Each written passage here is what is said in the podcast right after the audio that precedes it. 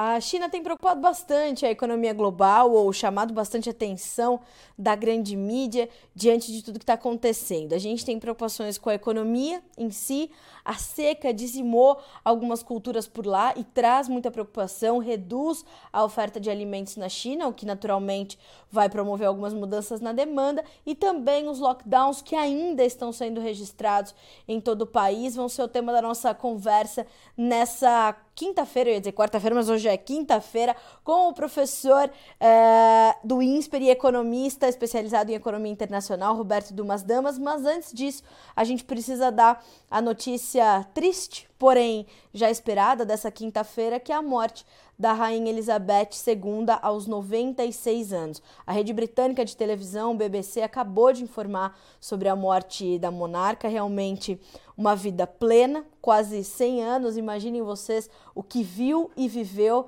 a Rainha Elizabeth II, tendo assumido o trono muito nova, né, tendo à sua frente uma missão bastante árdua, mas que desempenhou com, com bastante é, honra também, né? Então, é, neste 8 de setembro de 2022, a Rainha Elizabeth II deixa, então, é, esse mundo para ir é, é, entrar para a história naturalmente. São 70 anos, né? Ou um pouco mais, até acho que 75 anos de reinado, enfim.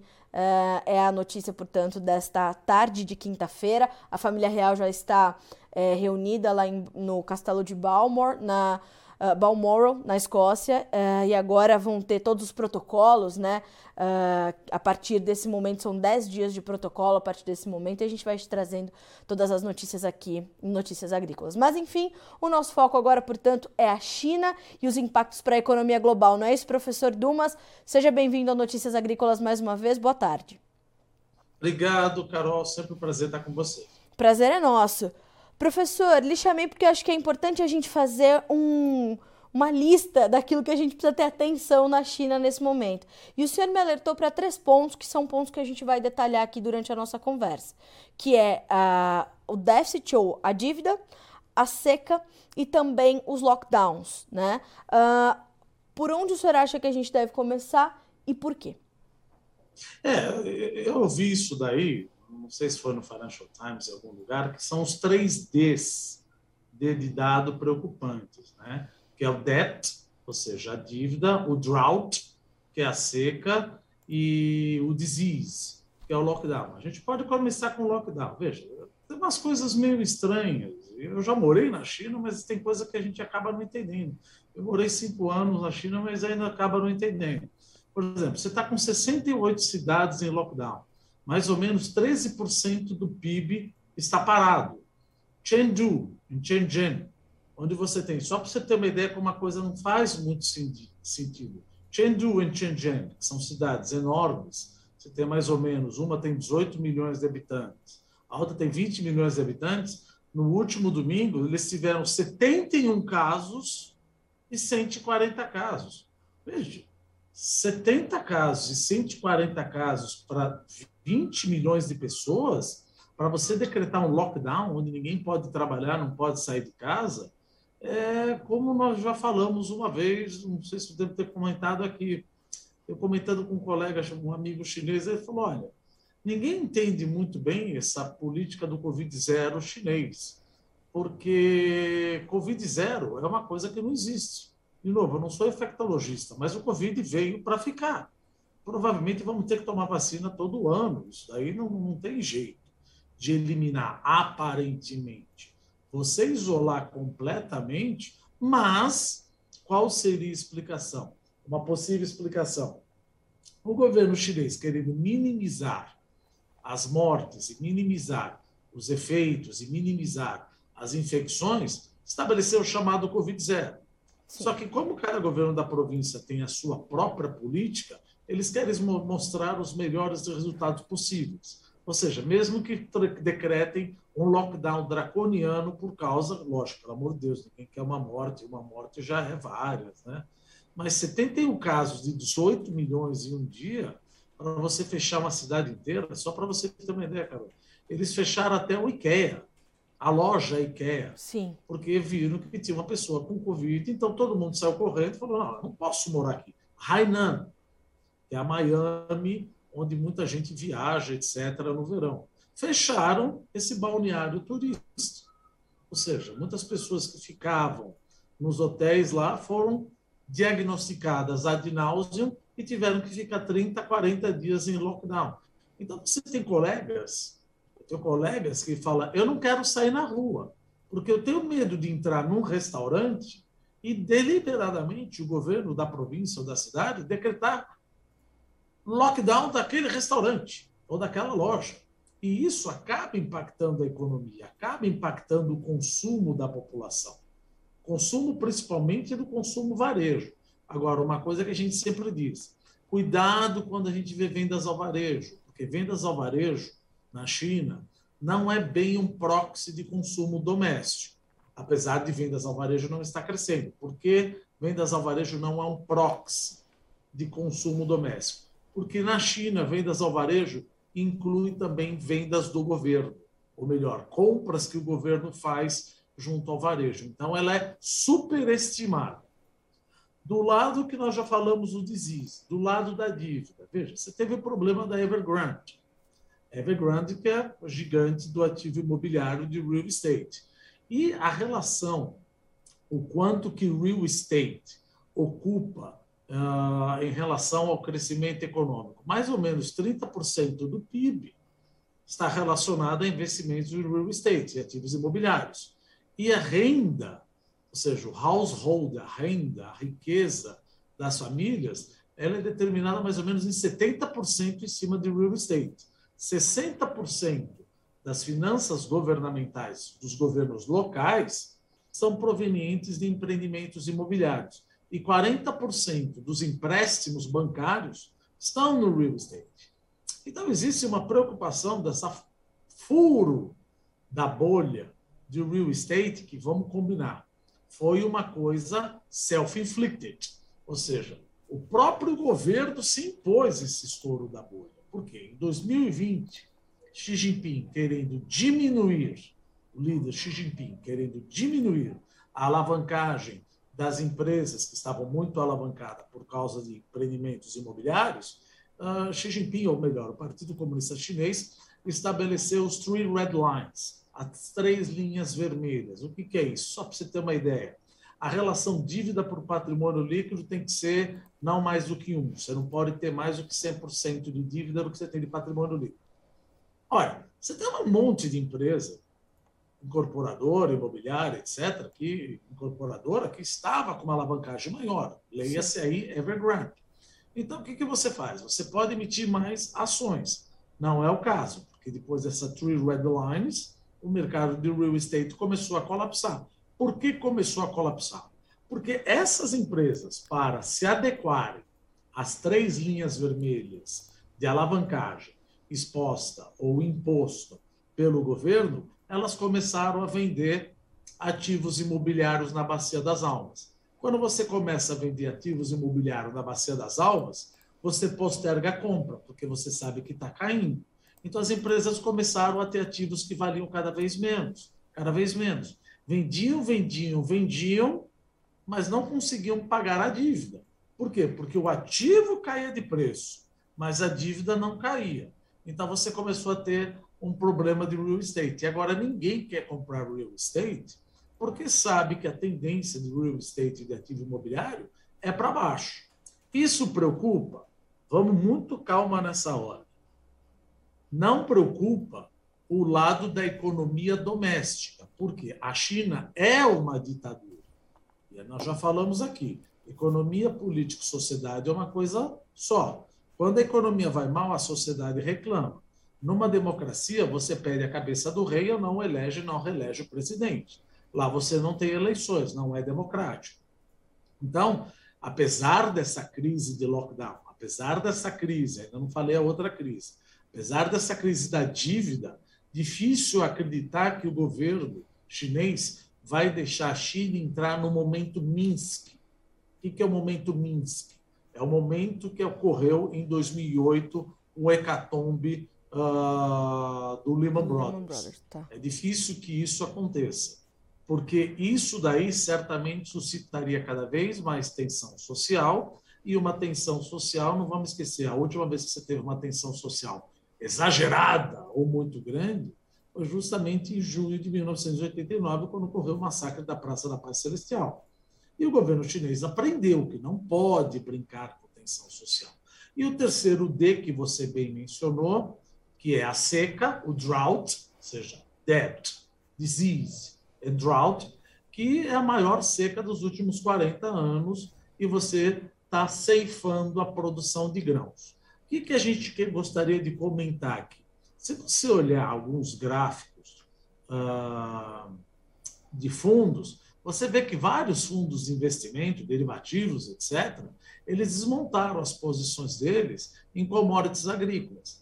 Só que ao você ver que esse desmonte de posições em commodities agrícolas foi por causa do aumento da taxa de juros dos Estados Unidos e a continuidade de aumento da, da taxa de juros dos Estados Unidos. Só que isso não encontra respaldo na macroeconomia do agronegócio. Por quê? Veja, a elasticidade do agronegócio, principalmente em países de ditadura, não é tão grande quanto a elasticidade de commodities energéticas e metálicas. Por quê? No fato de você estar uma ditadura, era só o que faltava o governo chinês deixar a população sem acesso ao alimento. Isso você vai aumentar uma tensão social. Então a China não vai deixar a população sem acesso ao alimento em hipótese alguma. Então eu não compro o argumento de que o mundo está em recessão. É bem possível, ou melhor, é bem possível não, há quase 100% de probabilidade que a Europa entre em recessão por causa do gás natural, por causa que o Putin falou que vai parar de mandar gás natural uh, uh, uh, para a Europa, e 40% do gás natural que a Alemanha compra vem da Rússia, 80% que a Letônia, a Lituânia e Estônia compram vem da Rússia, isso prejudica. Então, você vai ter um choque de oferta. Choque de oferta aumenta o preço dos produtos. Aumenta o preço dos produtos. O que, que a Christine Lagarde fez? Sobe a taxa de juros. Poxa, mas você vai subir a taxa de juros? Veja, a oferta, a demanda já é baixa, mas a oferta caiu mais ainda. Você precisa subir juros para quê? Para que a demanda caia mais ainda. Isso é que muita gente acaba não concordando. Porque se eu não diminuir a demanda, aquele que está sofrendo com o aumento do gasto de gás e de energia, vamos, vamos dizer, o problema é energia, ele vai ser capaz de passar esse aumento de energia para toda a cadeia produtiva. Ou seja, você vai ter um índice de dispersão da inflação muito maior, uma metástase da inflação. Então, a taxa de juros precisa subir para que aquele cara que teve um aumento da energia não seja capaz de repassar para você. Mas você vai quebrar esse cara. É melhor quebrar um, dois, três, quatro, dez mil do que 27 países da União Europeia. Então, por isso que a Christine Lagarde está subindo juro. E mesmo que ela não suba, mesmo que ela não suba, vários governos estão querendo colocar subsídios para essa energia. Ora, colocar subsídio para energia, nós já falamos várias vezes aqui, não existe almoço de graça. Se você colocar subsídio, significa que o déficit, as contas públicas dos países da zona do euro, ou melhor, da União Europeia como um todo e também da zona do euro, porque quem faz parte da zona do euro faz parte da União Europeia. Quem faz parte da União Europeia não necessariamente faz parte da zona do euro. Se você for começar a gastar demais para tentar colocar um cap, um limite, e ajudar, o governo ajudar quem usa e botar um limite na conta de energia elétrica, alguém vai ter que pagar. Se o governo não tem dinheiro, o déficit fiscal aumenta. Se o déficit fiscal aumenta, então a curva de juros ela se inclina. Então, mesmo que ela não suba a taxa de juros, a taxa de juros será subida pelos investidores em títulos públicos, principalmente na Itália. Então, você está num cenário desafiador, não só na China. A China vai crescer menos, mas eu não compro o argumento de que o agronegócio vai apanhar tanto como, eventualmente, o setor de energia por causa do petróleo, etc., Sim. e o setor uh, de mineração. Eu acho que uh, os fundamentos macroeconômicos não encontram correspondência do que está acontecendo. Então, para mim, o preço das commodities agrícolas deve voltar a subir, principalmente por causa da China, que existe uma ditadura e você não pode deixar a população sem alimento. E tem mais um ponto: 26 países ao redor do mundo proibiram a exportação de alimentos e grãos. Por que, que eles proibiram? Porque eles estão com medo de que falte alimento nos países deles. Então, existe, já falamos, vocês já falaram várias vezes, existe um risco de fome, tanto na África setentrional, quanto existe o risco de fome em países do, do, do Oriente Médio. Então, se existe esse risco de fome em vários países, como é que o preço de commodity agrícola está caindo? A conta não fecha. Exatamente, esse, é, esse era o meu ponto. Uh, quando a gente pensa, né, professor, em olhar para essa movimentação, é, hoje, inclusive, eu falei na nossa abertura de mercado que é uma financiarização das commodities muito clara. Elas já não olham somente para os seus fundamentos, mas olham também para essa questão uh, macroeconômica, né, que foge das, da macroeconomia do agronegócio, mas elas olham para um cenário muito mais amplo, ou os fundos olham e, e fazem esse desmonte das suas posições. Ou seja, professor, uh, uh, em algum momento, justamente por conta desses fundamentos que o senhor acabou de detalhar, a gente vai ter que ver esse fundo remontando essas posições e olhando novamente para as commodities agrícolas. Esse movimento pode acontecer na sua análise? Não dá para saber o que eventualmente ele pensaria. Mas se eu fosse um administrador de fundo, eu já começaria a remontar novamente minha posição em commodities agrícolas, sim. Porque, veja, por mais, como você colocou muito bem, a financiari, financiari, financiarização né, uh, das commodities. Veja, derivativo ele tem um nível de liquidez muito maior do que o mercado à vista. Só que o mercado à vista ele precisa ter uma correspondência com o derivativo, do mercado futuro, do mercado a termo. E, como você bem colocou, a macroeconomia do agronegócio não está correspondendo com esse desmonte. Então, é bem provável que esses fundos voltem a constituir novas posições em commodities agrícolas. Esse é o meu call eu acho que o preço volta.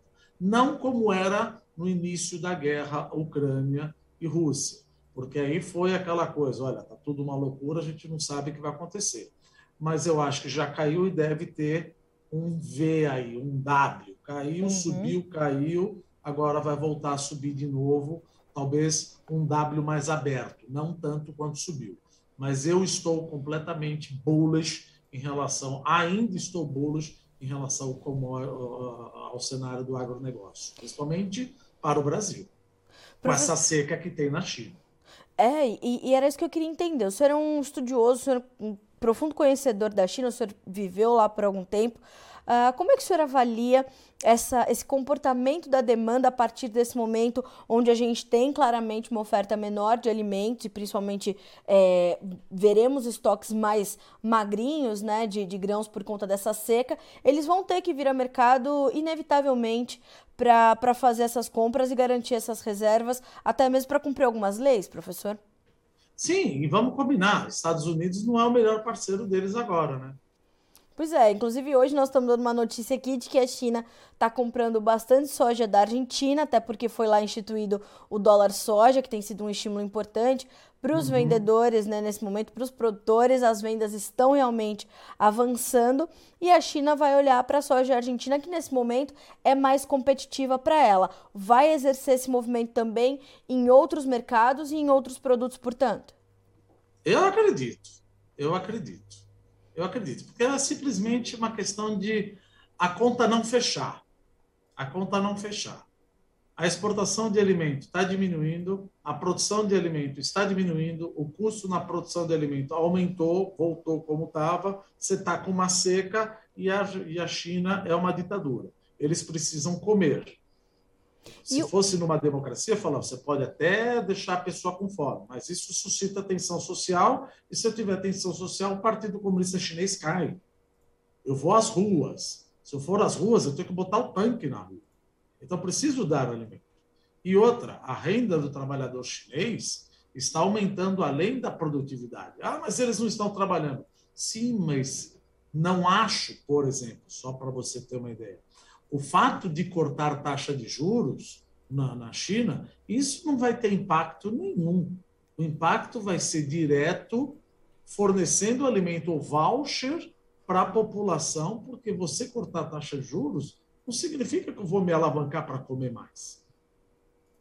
Mas é numa pirâmide de Maslow o que me deixa contente. É atender minhas necessidades básicas. E uma das minhas necessidades básicas é alimentação. Se eu não sou atendido na minha alimentação, o governo cai. O governo cai. E você está justamente no momento onde a população, não vou falar palavrão aqui, mas está brava, porque está em lockdown, vira e mexe, lockdown, vai, vem, vai, vem, vai, vem. Estamos no momento de seca, estamos no momento onde a população também está receosa, com um grau, com elevado nível de endividamento dos real estate e o preço das casas delas estão caindo, era só o que faltava o governo chinês falar, agora vocês vão ter menos alimentos. Isso seria um erro estratégico crasso. Eu acho que isso, aqueles que montam estratégia de fundo deveriam já estar olhando. Acho que já estão olhando, porque se eu não me engano, aí vocês são mais experts do que eu, os preços estão voltando. Professor, como é que está o poder de compra da população chinesa nesse momento e como é que ela está dividindo é, essa renda? Ela fez alguma mudança para se adaptar a esse momento, principalmente de lockdown, é, entre os seus hábitos de consumo de alimentos ou de fibras ou de energia, enfim, ela, ela fez grandes mudanças nos seus hábitos de consumo em função desse momento que vive o país? Veja, uh o movimento de consumo antes do lockdown, é que nós percebemos é que o chinês está querendo comer coisas melhores. Com a febre suína, que teve lá em 2019 e 2020, que tiveram dizimar 350 milhões de cabeças de porcos, nós, ou melhor, o mundo exportou carne bovina. Então, o chinês está começando a comer melhor. E outra, como a gente até comentou aqui no teu canal, uh, a febre suína é por causa que os porcos eram criados com lavagem. E o Partido Comunista Chinês determinou que não pode mais criar porcos com lavagem. Ora, porco come o quê? Se eu estou restabelecendo o meu plantel? Ração. Ração vai o quê? Soja, milho e trigo. Então, em que pese que talvez, por exemplo, saiu até um relatório, não vou comentar de quem é, que o que está acontecendo na Bolsa com os frigoríficos que os países, ou China vai demandar menos carne, eu não acho que isso seja um argumento, concordo com o relatório, só para dizer, não acho que isso seja um argumento que os frigoríficos vão apanhar, como eu te disse. Não concordo que a elasticidade PIB alimento seja tão direta quanto a elasticidade PIB commodities metálicas e commodities energéticas. Eu acho que tem uma uma resiliência bem maior. PIB sobe, eu como um pouquinho mais. PIB cai, eu como um pouquinho menos. Mas não que a minha demanda por minério de ferro, quando o PIB sobe, ela explode, e a minha demanda por minério de ferro, quando o PIB cai, ela despenca. O, a, o, o, a commodity agrícola, assumindo a oferta, além do que? A oferta menor. Sim. Gás, o nitrogenado mais caro ou seja, tudo mais caro, como é que a gente pode falar que o preço tende a cair? Isso deve voltar. Isso deve voltar. Professor, a gente vai continuar monitorando é, e nosso tempo é, é, contado aqui. Antes da gente finalizar, eu queria só ouvir do senhor um, uma breve análise também sobre essa notícia né, que chega da, da morte da Rainha Elizabeth II. A gente está falando de uma economia importantíssima para a Europa, a gente está falando de uma era pós-Brexit. A gente está falando de, um, de uma crise energética que acomete o Reino Unido uh, no cerne da sua, da sua, do seu momento também. E acabamos de ter a posse de uma nova premier. Né? A primeira-ministra assumiu essa semana, anteontem, né? inclusive foi recebida pela Rainha Elizabeth, né, a Truss. Uh, quer dizer, é, muda alguma coisa? A gente tem que ter atenção agora a todas essas questões a partir de agora? Ou por ser uma, né, um, um, uma, um governo tão é, planejado, né, como a, a, Operação London Bridge, a partir desse momento começa a valer, É, como é que o senhor avalia essa notícia da morte da Rainha Elizabeth para o quadro é, geopolítico atual, econômico atual, principalmente é, no momento que vive a Europa diante do conflito Rússia Ucrânia? Veja, tirando, obviamente, o lado que é uma coisa triste. Um monarca que viveu na Segunda Guerra Mundial, ajudou os feridos na Segunda Guerra Mundial. Uh, é um dia triste. Sim. Eu também morei na Inglaterra, ou seja, a adorava, etc. Agora, o que a gente pode dizer é que o protocolo determina 12 dias de luto. Então, toda a política de controlar, uh, botar um price cap na energia que a Liz Truss queria colocar, isso cai por terra pelo menos pelos próximos 12 dias. Certo. Isso cai por terra pelos 12 dias. Ou seja, a gente pode ver algumas movimentações aí que podem é, é, talvez antecipar uma movimentação mais severa depois desse período. Exato. Certo. Acho que depois de 12 dias nós vamos ver uma movimentação maior. Tá Agora certo. a libra esterlina deve depreciar, né? Consigo pensar nisso. Tá. Mas é... não tem um efeito econômico Sim. Da, do falecimento da, da monarca. Tá certo. Professor, lhe agradeço demais por estar conosco sempre. É sempre bom ouvi-lo e ter as suas análises é, né, dessa, dessa outra perspectiva. Então, muito obrigada mais uma vez por estar conosco, principalmente num dia como esse, onde a gente precisava ter, né, como o senhor falou, é um dia triste, perdemos uma, uma estadista completamente importante e relevante aí para os últimos anos, como o senhor falou, né, ela vivenciou a Segunda Guerra, ajudou a cuidar dos feridos, ela tem um papel muito importante, é, né, nesse o nosso respeito, o respeito do mundo. Isso, ela tem, com certeza. Bom. Professor, muito obrigada, viu? Boa tarde para o senhor, até a próxima, um abraço. Obrigado, gente, um abraço. Sempre um prazer falar com vocês. Sempre um prazer, professor. Até a próxima. Professor Roberto Dumas Damas, professor do INSPER e especialista em economia internacional, conosco nessa nessa quinta-feira, 8 de setembro de 2022, agora 15 horas e 12 minutos. Nós já estamos aqui com a informação da morte da morte da rainha, como eu falei, né? É a operação London Bridge, são 10 dias de protocolo, né? Então, uh, seu filho Charles já é o novo rei, agora vai se reunir amanhã, se reúne para ser uh, né, proclamado o novo rei. Uh, portanto, a, eu estava aqui né, é, é, me questionando se ela era realmente a, a, a monarca é, mais longeva do Reino Unido, e sim, né, Elizabeth II era a monarca mais longeva do Reino Unido e a mais velha do mundo. Né? A sua mãe morreu com um pouco mais de 100 anos, ou aos 100 anos, enfim, a, a, né, a rainha mãe. E a gente, como o professor Dumas falou, né, a gente tem é, acho que todos nós temos né, memórias então da, da, da Rainha Elizabeth II e como ele bem colocou, o professor Dumas tem todo o nosso respeito, tem o respeito do mundo pela trajetória que traçou. Né? Então, é, neste 8 de setembro de 2022, dia que marca, portanto, a morte da rainha Elizabeth II. A gente fica por aqui com esse boletim, mas na sequência as nossas informações continuam chegando para que vocês sejam sempre os produtores mais bem informados do Brasil se inscreva em nossas mídias sociais. No Facebook, Notícias Agrícolas. No Instagram, arroba Notícias Agrícolas. E em nosso Twitter, arroba Norteagri. E para não perder nenhum vídeo, não se esqueça de nos acompanhar no YouTube e na Twitch, Notícias Agrícolas Oficial.